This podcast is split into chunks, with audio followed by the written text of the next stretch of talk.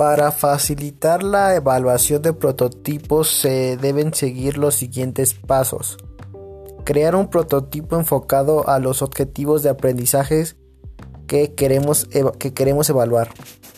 Escoger los indicadores apropiados para medir los objetivos de aprendizaje. Controlar las expectativas.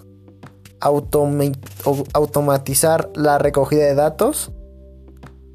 Y, y recordar que los resultados de la evaluación serán tan fiables como avanzado en el prototipo.